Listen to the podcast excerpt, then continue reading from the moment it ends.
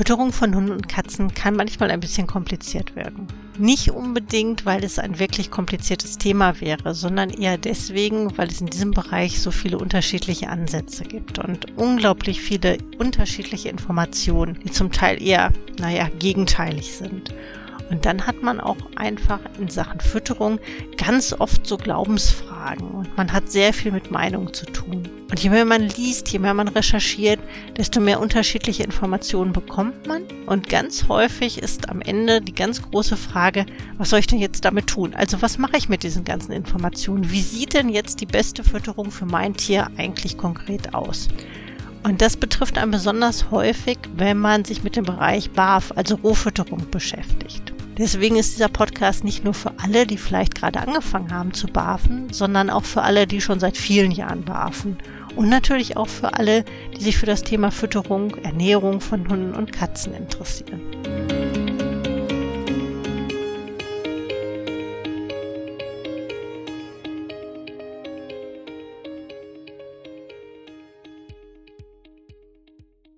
Ich bin Ute Waden bin Tierheilpraktikerin und Tierernährungsberaterin für Hunde und Katzen.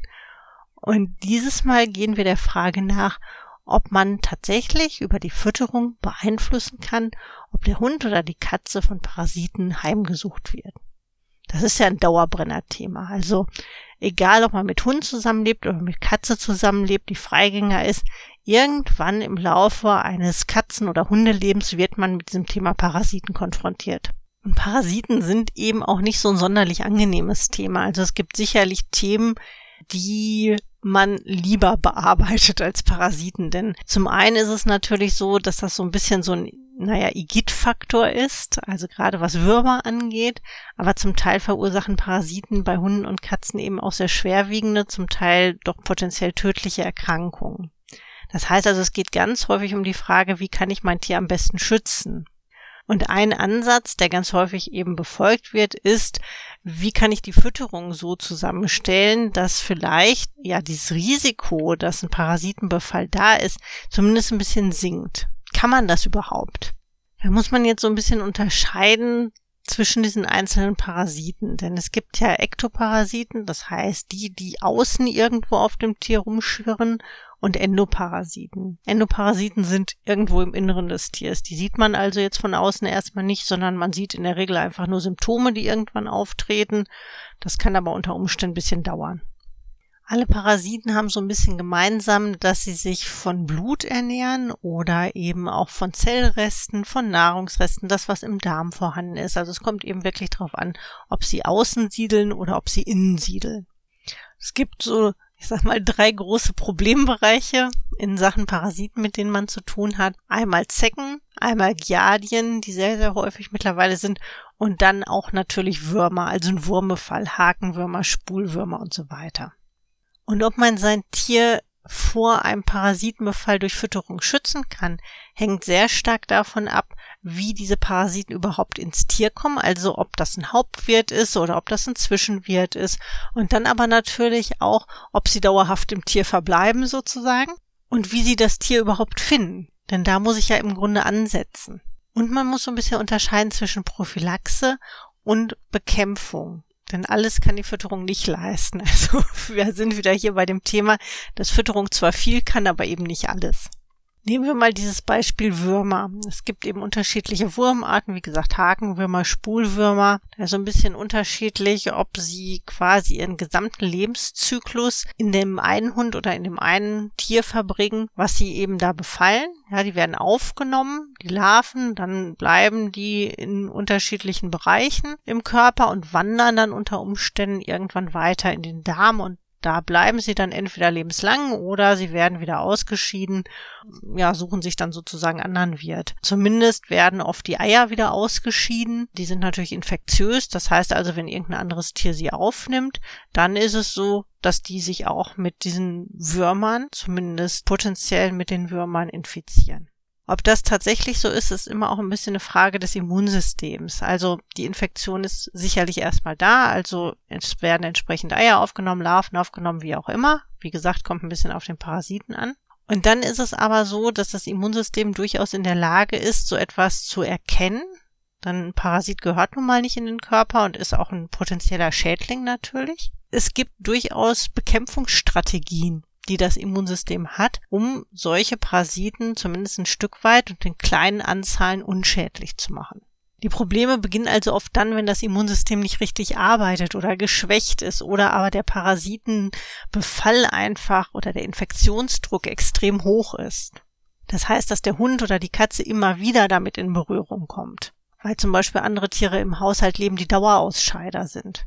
Das ist ja auch durchaus sinnvoll, dass das Immunsystem dazu in der Lage ist, denn Tiere und auch Menschen kommen immer mal wieder mit Parasiten in Kontakt. Und wenn das jedes Mal ein ganz großes Drama wäre oder für eine wirklich schwere Erkrankung sorgen würde, dann wäre das natürlich weniger ideal. Zum Teil aber auch für den Parasiten weniger ideal, denn der lebt ja vom Wirt, also vom Wirtstier. Wenn also wirklich das Tier so stark geschädigt würde, dass der Parasit sozusagen das Tier dahin rafft, zwar innerhalb von kurzer Zeit, dann ist das nicht ideal, also keine idealen Lebensbedingungen für den, für den Parasiten. Das kann natürlich theoretisch irgendwann passieren, weil sich diese Parasiten in der Regel auch vermehren und irgendwann der Befall so groß ist, dass das Tier stark geschwächt ist, also der Wirt stark geschwächt ist. Aber es dauert eben eine gewisse Zeit. Jetzt ist es tatsächlich ein bisschen schwierig, eine Infektion oder dass es eben Berührungspunkte zwischen Parasit und Hund oder Katze gibt, vollkommen zu verhindern. Denn das würde bedeuten, dass man sozusagen Hund oder Katze tatsächlich steril hält.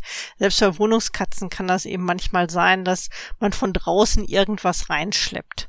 Und dadurch, dass man das wirklich sehr schlecht verhindern kann, weil eben geschnuppert wird, weil irgendwas gefressen wird, was nicht gefressen werden soll, dadurch, dass Katzen die Freigänger sind, eben auch selbst jagen, kann man das unter Umständen wirklich nicht vollkommen verhindern, dass diese Berührungspunkte, diese Infektionen da sind. Man kann also nur eins tun sozusagen, man kann, was Prophylaxe angeht, tatsächlich das Immunsystem stärken. Also man kann dafür sorgen, dass der Organismus mit solchen Mini-Infektionen gut zurechtkommt und das erst gar kein Thema wird. Dazu gehört eben tatsächlich die Fütterung, weil die wiederum dafür sorgt, dass das Immunsystem funktioniert oder mit dafür sorgt, dass das Immunsystem gut funktioniert und dass eben auch die Darmflora in Ordnung ist. Die Darmflora hat da eine ganz entscheidende Rolle.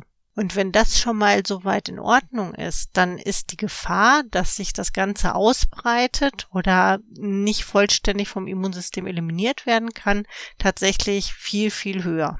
Also auch wenn man jetzt beispielsweise Kot untersuchen lässt und da rauskommt, dass eine minimale Anzahl an Wurmeiern da ist, dann ist das oft kein Grund, in komplette Panik zu verfallen. Und es ist manchmal sogar auch kein Grund, eine Wurmkur zu nutzen oder eine Entwurmung vorzunehmen. Vielleicht eine natürliche. Ne? Man kann bei Hunden zumindest viel mit Kräutern machen und das reicht manchmal dann aus. Dann braucht das Immunsystem sozusagen Stupser und man muss die Würmer, die vielleicht da sind oder die Wurmeier, die gefunden werden, einfach nach draußen geleiten. Oft passiert das aber tatsächlich auch von alleine.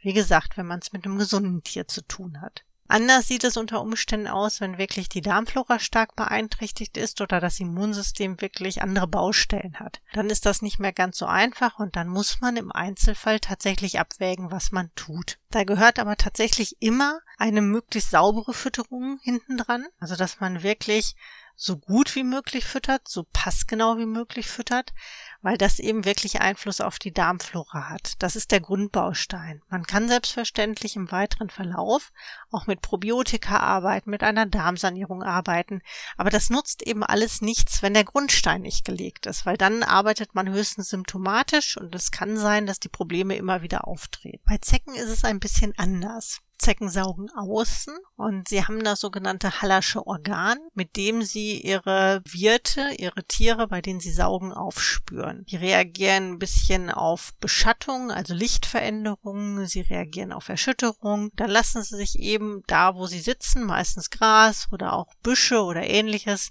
einfach runterplumpsen, landen auf dem Tier und fangen an zu saugen. Es saugen tatsächlich nur die Weibchen. Die Männchen, das sieht man immer, die krabbeln einfach auf dem Hund oder der Katze rum. Die rennen immer so ein bisschen wir durch die Welt.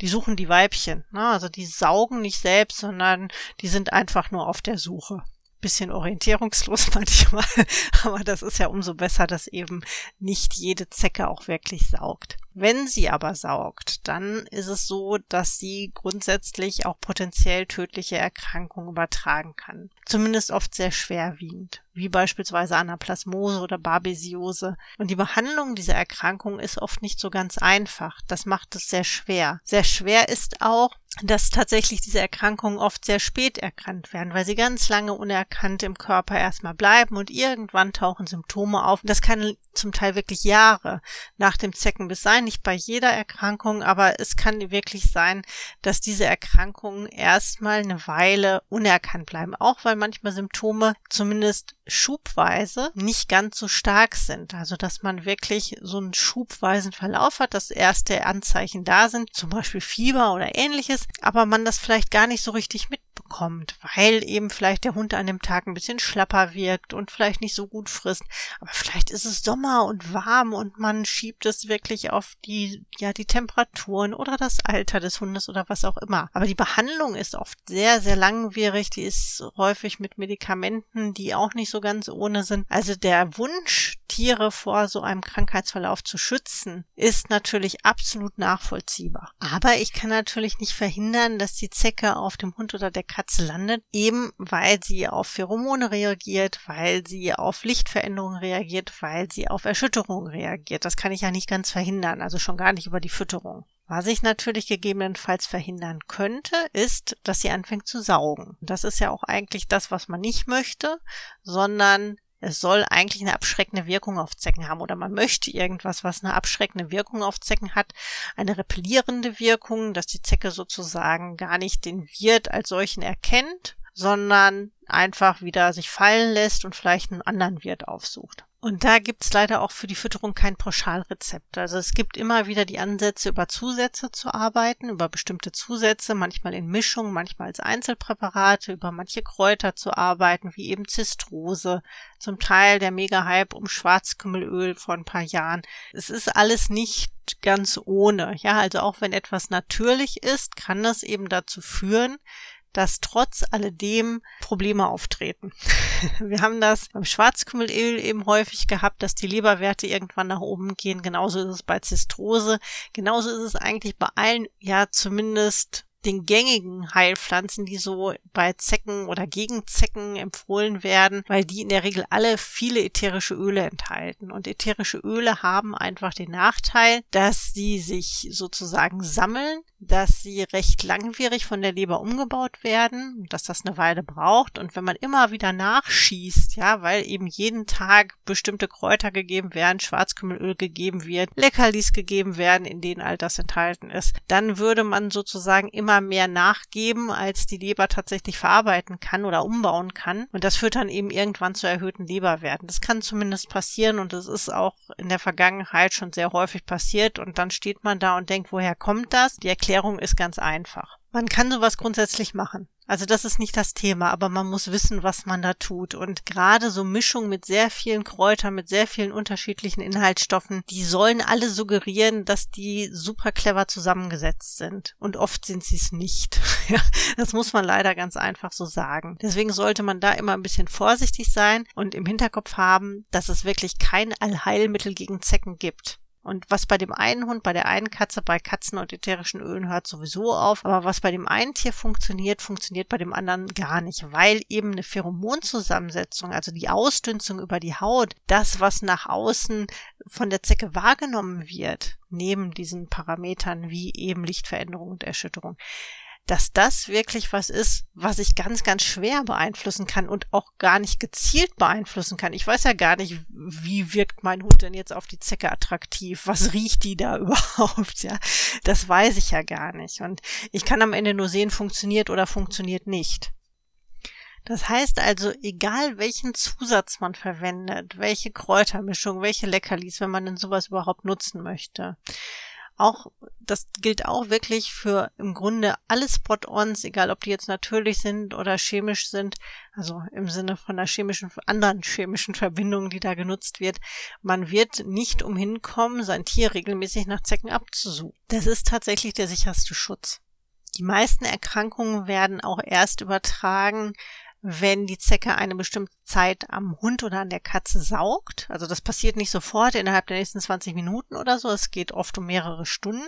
Und erst dann werden bestimmte Krankheitserreger übertragen, weil zum Teil erst Formen gebildet werden müssen die wirklich übertragen werden. Das heißt also, selbst wenn eine Babesiose oder ähnliches übertragen wird, dann wird im Grunde das Ganze erstmal so aufbereitet, dass das von der Zecke ins Blut abgegeben werden kann und da dann eben den Weg geht.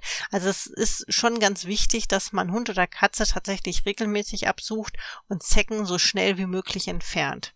Bei Giardien ist es dann wiederum ein bisschen anders. Da wird die Fütterung ganz häufig auch als unterstützende Maßnahme genutzt ob das sinnvoll ist oder nicht oder wie man das am besten angeht.